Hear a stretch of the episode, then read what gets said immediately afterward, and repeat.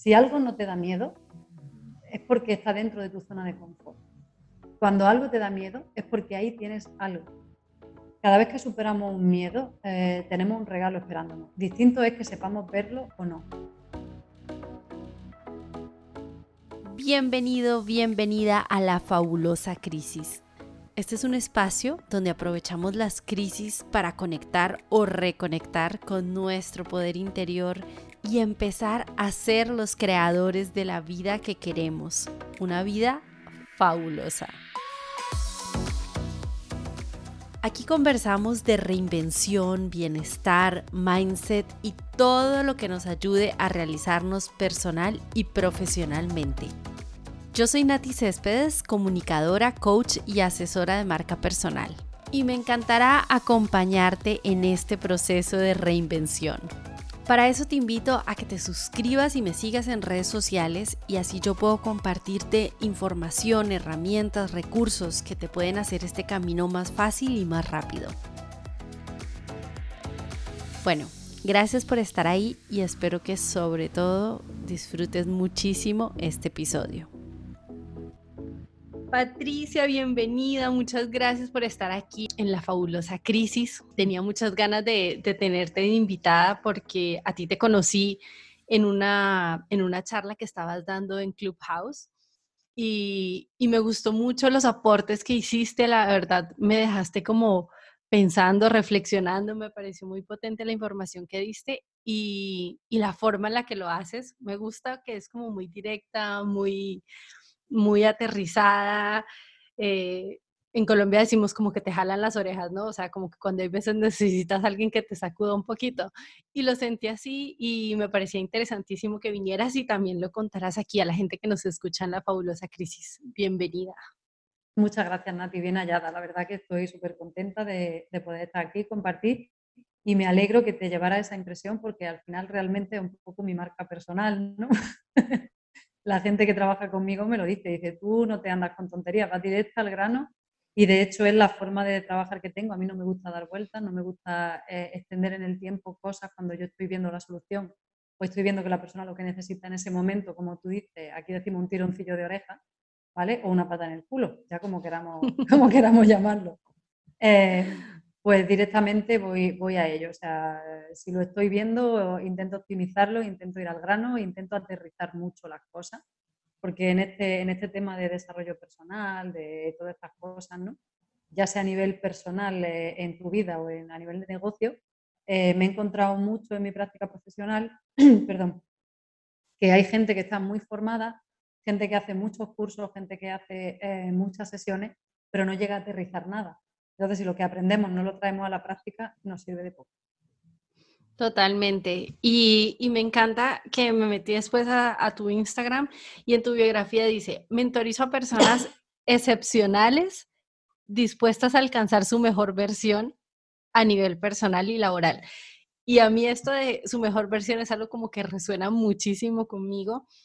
Mm, hay veces siento que que está un poco trillado tal vez, y la verdad es que yo no lo he encontrado como, como un sinónimo, o sea, como una forma de decirlo, de una forma más eh, concisa tal vez, porque al final no queremos ser mejores pareciéndonos otra persona, queremos ser mejores siendo nosotros mismos, siendo nuestra mejor versión. Para mí no hay, no, no hay otra forma de decirlo, así que me encanta que lo, que lo tengas en tu biografía.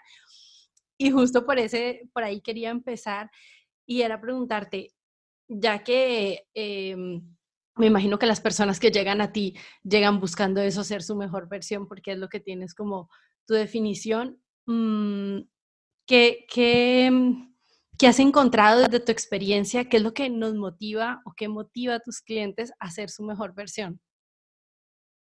Vale, pues mira, fíjate porque aquí hay un tema curioso y es que es cierto que me ha llegado gente que, quería ser, que quiere ser su mejor versión, pero también me, lleva, me llega gente cansada de, su versión actual, es decir, cansada de más de lo mismo, de repetir. Lo que yo trabajo fundamentalmente son los bloqueos que tenemos, ¿vale? Para poder llegar a esa, esa versión 2.0 de nosotros mismos. Eh, yo siempre cuento una historia que, define muy bien lo que yo hago y es lo siguiente. eh, para conseguir tu mejor versión, al final tu mejor versión es ser un yo más auténtico, o sea, ser quien realmente eres y quitarte las capas de ese personaje. Yo siempre cuento esta historia porque cuando la conocí me resonó mucho y es acerca de la estatua del David de Miguel Ángel, ¿vale? Eh, es una estatua que a mí me encanta, de, siempre me llama mucho la atención y cuando supe su historia, pues más me gustó. Y resulta que, el David lo sacó Miguel Ángel de un trozo de mármol, él usaba mármol de Carrara, ¿vale? Para, esculpir, y, decidió uh, decantarse por un trozo de mármol que había en la cantera que no quería ningún otro artista, porque decían que era un trozo así muy raro, muy feo, así hacia arriba, y que, no, que de ahí no podían sacar nada bello. Entonces él aceptó ese reto, él, vio el David ahí y empezó a esculpir, a esculpir y con el paso del tiempo, cuando esculpió el David, eh, llegó uno de los maestros que había por allí y le dijo que cómo había sido capaz de esculpir algo tan bello en un trozo de piedra tan feo.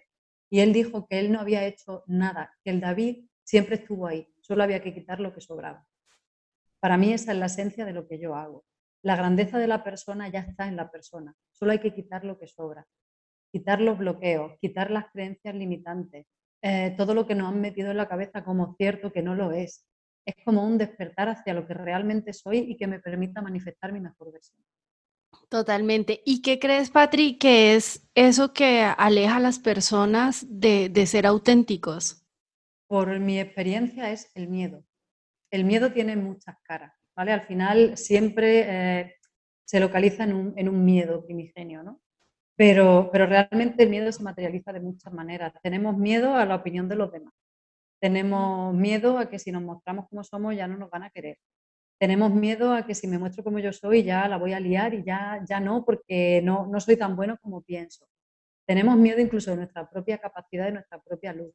Y curiosamente uno de los miedos que más me he encontrado cuando una persona está en ese proceso de cambio y de salto, le da más miedo eh, su propia luz que seguir en la mediocridad porque al final cuando, cuando nos mantenemos en la mediocridad y en el más de lo mismo, ¿vale? en repetir historias, repetir situaciones que no, no, que no, no, no nos ayudan a crecer, no nos ayudan a avanzar, eh, estamos en nuestra zona de confort. Yo siempre digo que la zona de confort, aunque la palabra sea confort, no quiere decir que estés confortable, quiere decir que estás acostumbrado a eso. Aunque no sea una zona de confort cómoda, tú te acostumbras a estar ahí con lo cual, eh, es lo que para tu inconsciente es la supervivencia. Es decir, yo eh, sé que haciendo esto voy sobreviviendo. Mm, la evidencia está en que sigue vivo. ¿vale? Y eso es lo que busca la parte más primitiva de nuestra psique, la supervivencia. Dar ese salto conlleva meter mucha más conciencia, salir del modo supervivencia, salir de ese sobrevivir para empezar a vivir.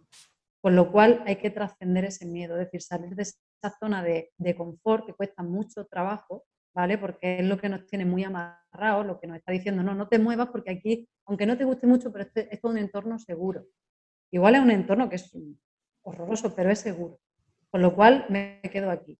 Y eso muchas veces es el freno para hacer el cambio. ¿Por qué? Porque cuando hacemos el cambio nos adentramos en lo desconocido y al ser humano le aterra lo desconocido, por mera supervivencia también. Debajo de todos los miedos siempre hay un miedo a la muerte latente. Y a nivel muy biológico, muy primitivo, muy animal, esa parte la tenemos activa todavía, eh, ese miedo está. Entonces, todo lo desconocido es potencialmente peligroso para nosotros. Con lo cual, em, se activan un montón de defensas, un montón de barreras, un montón de excusas. Lo que llamamos excusas no son más que la armadura que se pone nuestro miedo para no movernos de donde estamos. Para mí es lo, fundamental que he encontrado. Ese miedo eh, y para, poder alcanzar ese miedo y, poder desmontar ese miedo, es llegar a los bloqueos, a la excusa y desmontar esa excusa. Porque cuando ponemos ese tipo de excusa, esas limitaciones, esos bloqueos a la luz del foco, a la luz de la conciencia, ya no tiene sentido. Te das cuenta de que esa creencia no se está sustentando en una base sólida. Es una excusa, no es una realidad. ¿Cómo podemos eh, detectar ¿Cuál es el miedo o, cuál es la causa que nos lleva a lo que decías ahorita, a como a la inacción, al, querer quedarnos en donde estamos, en esa zona de confort, que justo también de eso estabas hablando el día que entré en la sala, estabas diciendo como dando unos tips muy prácticos de cómo ponernos en acción, porque es que parece que ese primer paso es el que más nos cuesta. Sí, bueno, yo siempre digo que para, salir de ahí eh, tenemos un indicador fantástico que precisamente es el miedo. Cuando dejas de verlo como un enemigo y empiezas a verlo como una baliza, un indicativo de que ahí hay algo para ti, si algo no te da miedo, es porque está dentro de tu zona de confort. Cuando algo te da miedo, es porque ahí tienes algo. Cada vez que superamos un miedo, eh, tenemos un regalo esperándonos. Distinto es que sepamos verlo o no. Pero de momento no me he encontrado con nadie que haya conseguido superar un miedo y no se sienta orgulloso de ello por lo que ha conseguido. Porque el simple hecho de pasar por encima de ese miedo superarlo y ves que no era para tanto, porque al final la mente nos juega malas pasadas, nos vende un futuro negro y aciago, pero luego realmente la realidad es mucho más amable que los vaticinios que tenemos en nuestra propia cabeza. Entonces, si algo te da miedo, hazlo. Y si tienes miedo, hazlo con miedo. Las excusas simplemente sirven para paralizarte. O sea, la excusa, ya lo he dicho, es la armadura de ese miedo. El miedo, por, por definición, el miedo paraliza. De hecho, es una reacción de supervivencia. Son las reacciones de supervivencia con respecto al miedo, son paralizarte o salir corriendo. Porque es una forma de sobrevivir. Paralizarte es para hacerte el muerto, ¿vale? y salir corriendo para que no te cojan. Entonces, cuando el miedo te paraliza, claro, puedes salir corriendo huyendo de la situación, que también reaccionamos muchas veces huyendo de situaciones que nos dan miedo, pero mm, como no tenemos identificado esto, este patrón, lo que hacemos es que nos ponemos excusas. No, pero yo no estoy enfrentándolo porque ahora mismo es que, no, es que me pilla mal. Es que ahora mismo no puedo porque voy a esperarme y ya lo mejor del mes que viene ya lo haré. O sea, cuando te veas poniendo excusas para hacer algo que realmente ya puedes hacer, es que eso te da miedo. Y si te da miedo, hazlo. Ni te lo pienses. Porque el miedo bien canalizado precisamente sirve como indicador de que ahí tienes algo que te está esperando. Y ya lo que, lo que preguntaba al inicio, el miedo de cada uno eh, partiendo de la base de que el origen de todos los miedos, lo que comentaba antes, ¿vale? Ese, instinto de supervivencia. Cada persona tiene unos miedos y una forma muy efectiva de llegar a esos miedos, ¿vale? Uno solo cuando nunca lo ha trabajado es complicado. Pero eh, una pregunta que nos lleva a entender la, o a meter conciencia en, esos bloqueos es el para qué. Eh, cuando tengas algo delante y no te atrevas a hacerlo, pregúntate eh, no solo para qué estás posponiendo el momento de hacerlo, sino para qué me quedo donde estoy. Es decir, si yo en vez de enfrentar este miedo me estoy dedicando a hacer otra cosa, ¿para qué estoy haciendo esto? No por qué. ¿Vale? Porque cuando lanzo la pregunta de ¿para qué haces esto? La gente tiende a responder, porque siento que esto. No, no, no, no. A dar excusas. Exacto. El por qué te lleva a la excusa, el para qué te lleva al origen real. Entonces es una herramienta muy, muy poderosa haciendo un examen de conciencia potente, entras en el para qué y eso te lleva a tu motivo real. Pero para eso tienes que estar muy consciente y muy preparado para descubrir toda tu sombra. Y tus miedos de verdad. Y reconocer que no pasa nada por tener miedo a eso, porque a veces no queremos reconocerlo. Por la imagen que tenemos de nosotros mismos, por la imagen que queremos sostener con respecto al exterior, nosotros mismos nos contamos la historia para no reconocer públicamente, pues mira, no hago esto porque me da mucho miedo la opinión que tengan de mí. Por ejemplo.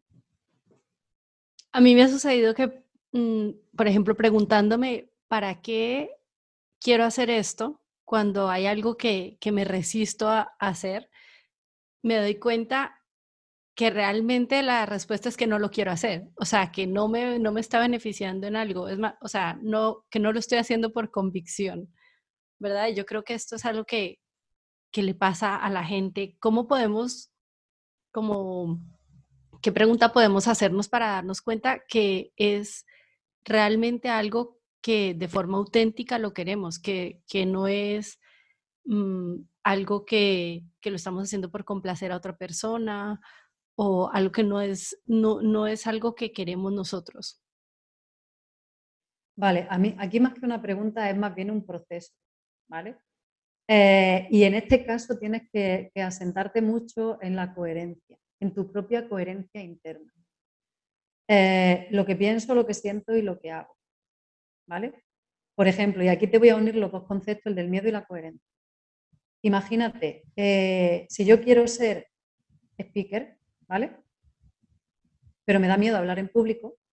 Yo pienso que quiero hablar en público, que quiero dar conferencia. siento que, que, de verdad me emociono cuando veo a alguien dando una conferencia, me encantaría, quiero hacerlo, pero no lo hago por ese miedo, ¿vale? Por lo cual no estoy en coherencia. Obviamente, si yo quiero poder hablar, hablar en público, tengo que empezar a hablar en público. Si no, no lo voy a conseguir. Entonces hay gente que dice, no, pero es que me da miedo, entonces no lo voy a hacer. Vale, pero cuando vuelva a ver a otra persona hablando en público y se te salten las lágrimas porque dice, madre mía, qué guay, yo quiero hacer eso, es que me, haría tanta ilusión y tú lo sabes, lo sientes. Entonces pregúntate, ¿para qué no lo haces cuando realmente lo estás sintiendo? Lo que pasa es que, claro, esto son reflexiones ya a un nivel de, trabajo personal que te ayuda a conectar con eso, porque al principio, em, hasta que empezamos a conectar con nuestra realidad, con nuestro yo real y empezamos el autoconocimiento, nos engañamos de mil maneras. La gente se miente muchísimo no es ni consciente, no somos ni conscientes de, de toda la, historia que nos contamos, pero nos mentimos por pura protección. Entonces, claro, en este tipo de casos, eh, realmente no es que yo no valga para hablar en público, que me encanta, yo no valgo, no, no, tú, tú eh, igual sí vales, lo que pasa es que tienes miedo y la excusa es que no vales. Claro, es que no valgo porque tengo miedo. Bueno, todos tenemos, hemos tenido miedo. Yo cuando empecé a hablar en público, de hecho, soy el caso mm, perfecto para, para esto. Yo tenía pánico a hablar en público. Sudaba, me quedaba, me faltaba desmayarme. lo pasaba fatal y ahora no. Ahora ya me sale de manera natural, pero eh, porque yo he superado esos miedos. Empecé a enfrentarme, empecé a montar conferencias, a montar charlas con todo el miedo del mundo, pero yo montaba mis, charlas, mis conferencias y me ponía a hablar ahí delante de la gente que hubiera. Y te aseguro que la primera vez que yo me puse a hablar en público no tiene nada que ver con, con, ahora, ¿no? Cuando yo abro la sala de Clubhouse o si hago un webinar o que va. Y, claro, el miedo ese se ha trascendido, si es cierto que cuando hay una situación nueva, una figura que te impone tal, pues siempre tiene ese pellizquito.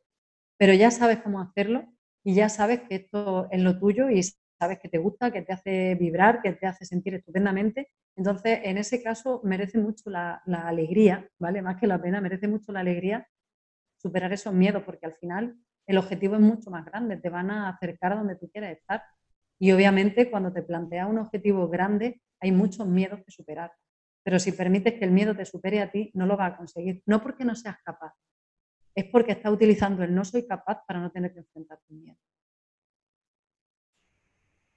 Me queda claro que, o sea, para vencer un miedo hay que tomar acción, ¿no? Lo que dices, hacerlo a pesar de, del miedo o con el miedo. ¿Cómo pasa uno, por ejemplo, en tu caso? ¿Cómo pasaste de me estoy desmayando, de, eh, de que me toque hablar, o sea, me pongo mal, voy a vomitar, a eh, hacer un speaker? Me imagino que empiezas por pequeño, ¿no? Bueno, eh, yo cuando monté mi primera charla, llené la sala y tuvieron que traer sillas de fuera. A mí me iba a dar un infarto ese día. Y no había empezado, o sea, era la primera conferencia que daba más que la gente que haya, es tu mindset, es la mentalidad que tú tienes. Por ejemplo, a mí me ayudó mucho, ¿vale? Porque cuando, cuando empieza y cuando eh, todavía tiene un trabajo personal por delante eh, que hacer, estás mucho más inseguro, estás más pendiente de lo que pensarán los demás que de lo que estás haciendo, de lo que estás diciendo. Entonces, conforme vas ganando en seguridad, va resultando más fácil. En mi caso, ganar en seguridad es lo siguiente. Eh, cuando yo me pongo a hablar, cuando yo me pongo a comunicar, yo no estoy pensando en lo que van a pensar los demás.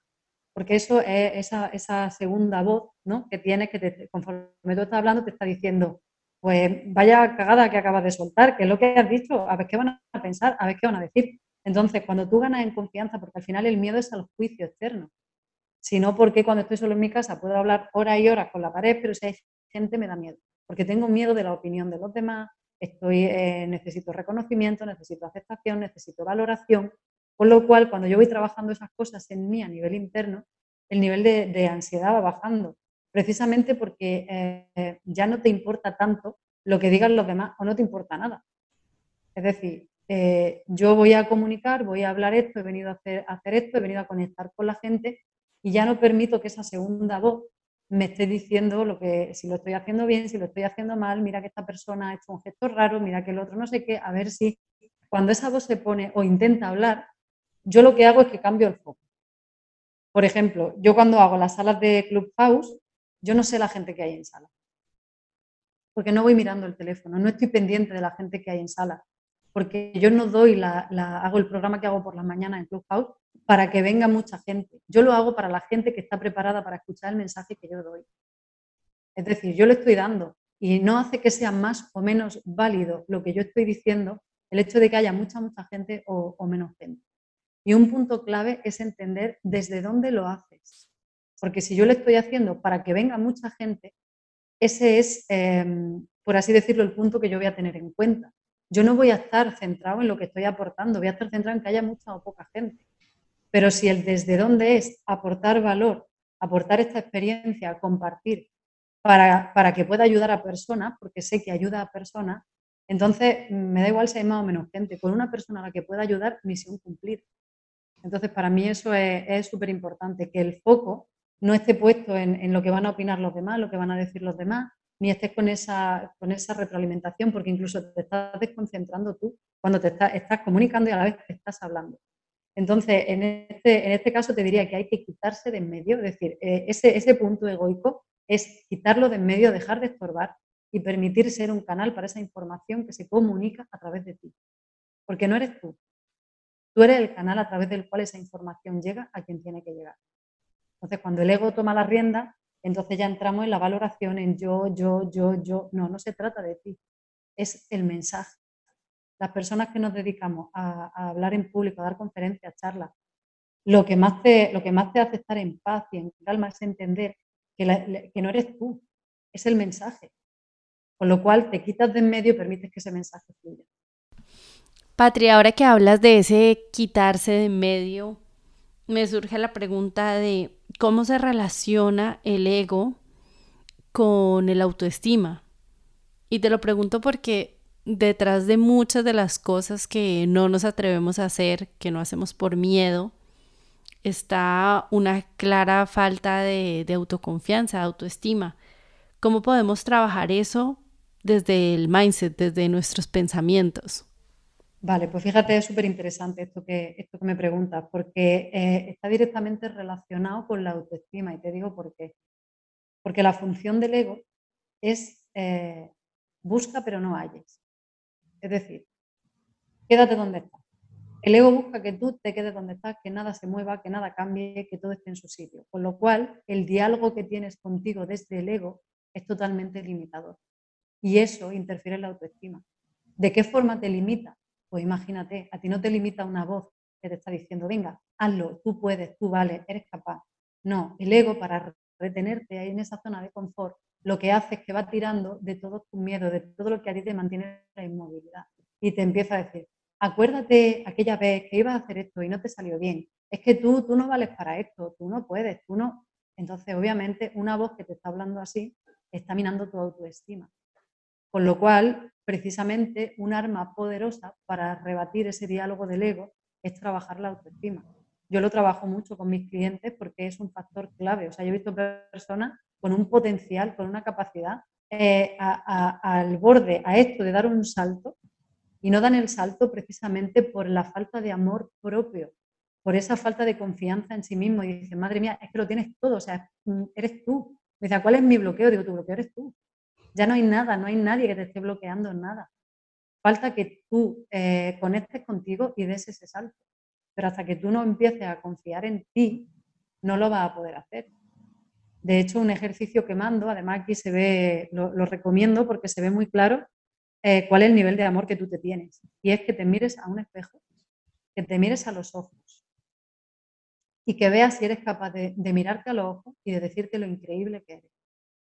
De darte las gracias por todo lo que has conseguido en la vida, de decirte que, voy a estar ahí siempre contigo, hablándote a ti, voy a estar siempre contigo, te voy a apoyar, eres capaz de conseguir lo que quieras, eres lo más importante de tu vida.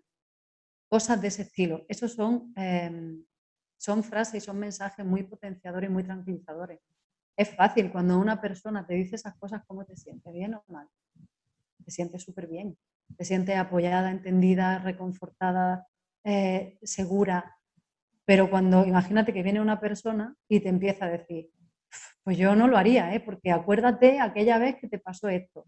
Ten cuidado porque a lo mejor te sale mal, ¿eh? yo no te digo nada, pero piensa, ponte en lo peor, porque imagínate, yo no sé si es mejor lo malo conocido o lo bueno por conocer. Obviamente eso te mete miedo. Y la voz que tenemos en nuestra cabeza, que no se calla, esa es la que hay que educar.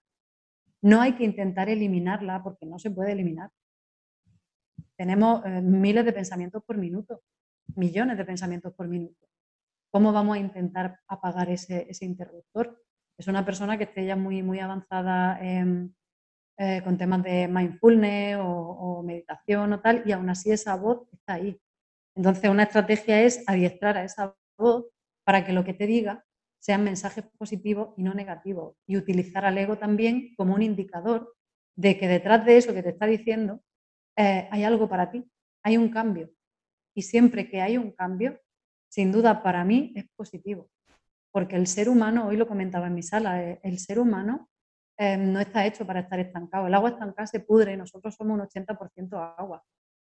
Entonces no sé por qué nos empeñamos en que todo siga igual y que nada se mueva, porque en cuanto algo se mueve nos da miedo cuando realmente estamos hechos para movernos, para experimentar, para cambiar, para avanzar, porque es la única manera de llegar a tu mejor versión. Yo no puedo llegar a mi mejor versión en el sofá de mi casa viendo tutoriales eh, o viendo vídeos de YouTube. Puedo verlos, pero compaginándolos también con la acción y, con hacer cosas y con, y con mover cosas en mi entorno. Pero si no hago nada, no me va a tocar la varita mágica en la cabeza. Yo tengo que poner mi parte hay una parte que viene de fuera y una parte muy, muy importante que viene de dentro. Y si yo no me muevo, ya puedo tener a la, persona más potente delante mía del mundo, que si yo digo que no, es que no.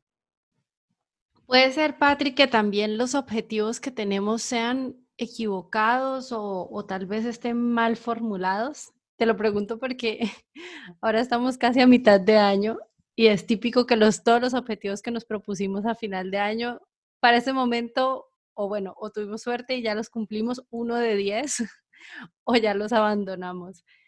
Y, por eso te quería preguntar, mm, ¿cómo nos formulamos objetivos que sean reales y que sean realizables para que no se quede ahí en un objetivo? Porque hay veces tenemos la intención, pero no, no, no lo hacemos. Vale, pues fíjate que aquí has dicho cosas interesantes también. Y una cosa que has dicho y que, y que te voy a puntualizar es la siguiente. Has dicho a esta altura algunos objetivos que teníamos, si tenemos suerte hemos cumplido algunos. Vale, yo no creo que sea cuestión de suerte. Es cuestión de que has eh, metido energía en ese objetivo. Yo lo que sí recomendaría es no, no poner muchos, muchos, muchos objetivos. O sea, no se trata de poner muchos objetivos porque tu energía se disipa. Se trata de elegir un objetivo, entender el para qué y sobre todo, sobre todo, también entender que ese objetivo Em, es la excusa que me va a llevar en una dirección. Es decir, eh, los regalos y la belleza está en el camino que, a mí me está motivando la consecución de ese objetivo. Con lo cual, para mí, a lo mejor no llegar justo a ese objetivo eh, no es un fracaso. Es decir, mm, yo me tengo que plantear un objetivo, algo que, esté en coherencia conmigo. Eh, volvemos otra vez al tema del autoconocimiento. Yo tengo que conocer mis potencialidades y tengo que conocer mis límites. Todos tenemos luz, tenemos sombra. Eh, a mí, por ejemplo, me dice que me ponga a jugar al fútbol y ya te digo yo que no, porque se me da fatal. Y mira que los deportes se me dan muy bien, pero el fútbol, pues no, porque además no me gusta. Con lo cual, a mí me dice, ponte a jugar un partido. Te digo, pues mira, va a ser que no. Pues no va a ser un objetivo para mí ahora mismo porque no me apetece. A no ser que quisiera un reto de jugar un día un partido, ¿vale? Pero como no me gusta, ya sé que tengo que dedicarle mucho más tiempo que a otra cosa que sí me guste. Y hasta qué punto estoy dispuesta a sostener eso en el tiempo, hasta qué punto es motivador para mí. Entonces tengo que ver que sea motivador para mí, eh, que sea alcanzable para mí, cuál es el objetivo detrás del objetivo, es decir, el para qué de ese objetivo, porque cuando yo conecte con el para qué, ya voy a saber si la motivación es suficientemente grande o no. Si mi para qué realmente es puramente egoico, al final eso se cae, porque ahí no está la motivación real. Pero si el para qué a mí me sorprende de manera positiva y es tan poderoso que despierta en mí esas ganas de seguir adelante, eh, sin duda eso va a ser eh, un motor súper importante para que yo consiga ese objetivo. Y luego, em, yo siempre digo que los objetivos grandes hay que desglosarlos en objetivos pequeñitos, ¿vale? Hacerlos cada vez más pequeñitos, pequeñitos, es decir, ir desgranándolos hasta su mínima expresión, hasta que sean tan pequeños que dice, solo tengo que hacer esto hoy, sí, hoy solo tienes que hacer esto. Y haciendo hoy solamente esto y mañana solamente esto, al final se van a juntar todas las piezas y el objetivo va a llegar solo. Eh, nos resulta muy difícil cumplir ese objetivo cuando tenemos el objetivo grande fijado, ¿vale? Y vamos a por el grande, a por el grande, sin pensar que ahora mismo, si yo tengo un objetivo a, un tiempo, a unos meses, eh, yo no puedo pasar de cero a, mil, así en, un momento. Tengo que pasar un proceso. Yo pongo el ejemplo, creo que lo comenté en la sala del castillo, ¿vale? Yo quiero construir un castillo, yo no puedo empezar, no tengo ni, ni piedras que ponerle al castillo, mañana no lo voy a tener construido. Y si estoy aquí esperando a ver de qué manera lo hago, yo quiero el castillo, quiero el castillo, quiero el castillo, voy a hacer un plano del castillo. Ahora voy a soñar con el castillo. Ahora voy a ver de qué color quiero que sea el castillo, pero no estoy haciendo nada para conseguirlo. El objetivo no va a llegar. Si yo sé que quiero construir un castillo, voy a hacer, eh, voy a desgranarlo ¿no? en objetivos pequeñitos. ¿Qué necesito para construir un castillo? No de hoy para mañana.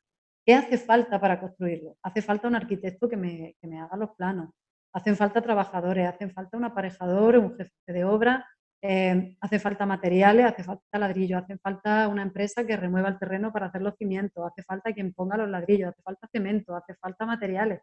Fíjate cuántas cosas, de todo eso son, se van convirtiendo en objetivos pequeñitos, ¿vale? Que, que, es lo que me permite poner tierra. Eso es lo que yo digo siempre de bajar a tierra un objetivo. Hacerlo muy pequeñito para que yo pueda manejar esas piezas pequeñitas, porque eso tan grande no lo puedo manejar ahora porque no, no tiene sentido. Si hiciera magia, sí, y aparece el castillo, sí, pero como todavía no, yo no he llegado a ese punto por lo menos, yo no sé los demás, tengo que desgranar el objetivo en pequeños pasitos que me permitan ir haciendo cosas cada día, porque eh, nos cuesta mucho el pensar que esta cosa pequeñita que estoy haciendo hoy me va a conducir a eso tan grande. Nos cuesta mucho relacionar ambas, ambas cosas.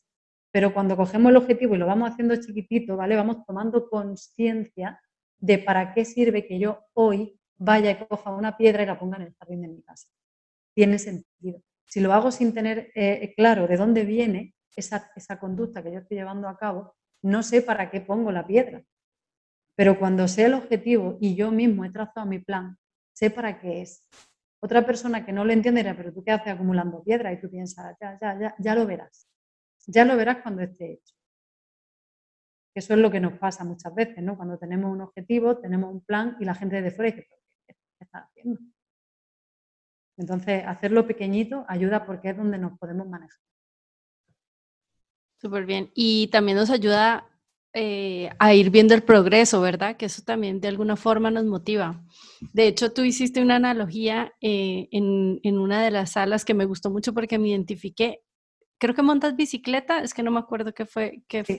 Sí, vale, yo también monto bicicleta y tú dijiste como que tú cuando estás subiendo una montaña, que no me acordaba si era en bicicleta o caminando, estabas pensando en el siguiente pedalazo sin pensar en, eh, sin mirar para arriba y, pensar cuánto te falta y llega un momento en el que ya estás arriba. Y yo hago exactamente lo mismo y eso me sirve muchísimo porque solamente ver cuánto me falta o dónde está la meta me cansa, o sea, me desgasta. Y, y de verdad, eso fue como algo que descubrí yo eh, haciéndolo. Dijo, si, miro, si me miro el pie o si me pongo un objetivo como voy a llegar hasta la siguiente curva, poco a poco vas avanzando y cuando te das cuenta ya estás en la cima. Sí, totalmente, pues así es todo. Y, como tú bien dices, cuando vas, estás todo el rato mirando el objetivo, te cansas. Te cansas porque eh, el inconsciente no distingue entre lo real y lo virtual. Entonces, cada vez que tú eso lo traes a tu mente, es como si ya lo estuvieras haciendo, con lo cual te estás cansando, pero realmente no lo has hecho. Por eso es, tengo el mapa general, voy a desglosarlo en pequeñas cositas y me voy a centrar en aquí ahora lo que yo puedo hacer ahora. Y este pequeño paso que doy hoy va a ser un gran salto que me va a llevar a donde quiero estar mañana. Yo siempre digo que los microcambios llevan a macrocambios. Y es así. Al final es, como una hormiguita. Eh, nos perdemos muchas veces en, querer conseguir objetivos muy grandes y no, y no sabemos hacerlo pequeño, no sabemos aterrizarlo, bajarlo a tierra para, para ponerle una coherencia y para, y para entender que esas pequeñas cositas que yo hago hoy van a ser el sustrato que va a permitir que florezca lo que tiene que florecer, florecer mañana. Eso nos cuesta mucho ver, porque tenemos poca paciencia, porque queremos conseguirlo ya, porque hay que, si no está saliendo como yo quiero, me cachis, ya no, ya no, ya me desespero, me enfado, me... Entonces consiste en eso, en, no perder ese, em, ese pedalear, ¿vale? Ese dar una pedalada detrás de otra. Eh, un día igual te sale mejor, otro día te sale peor, un día tienes más ganas, otro día tienes menos ganas, pero al final es así. Es como el que se apunta al gimnasio, empieza a hacer deporte porque quiere tener un cuerpo marcado, torneado, y, y la manera de conseguirlo es todos los días hacer un poquito.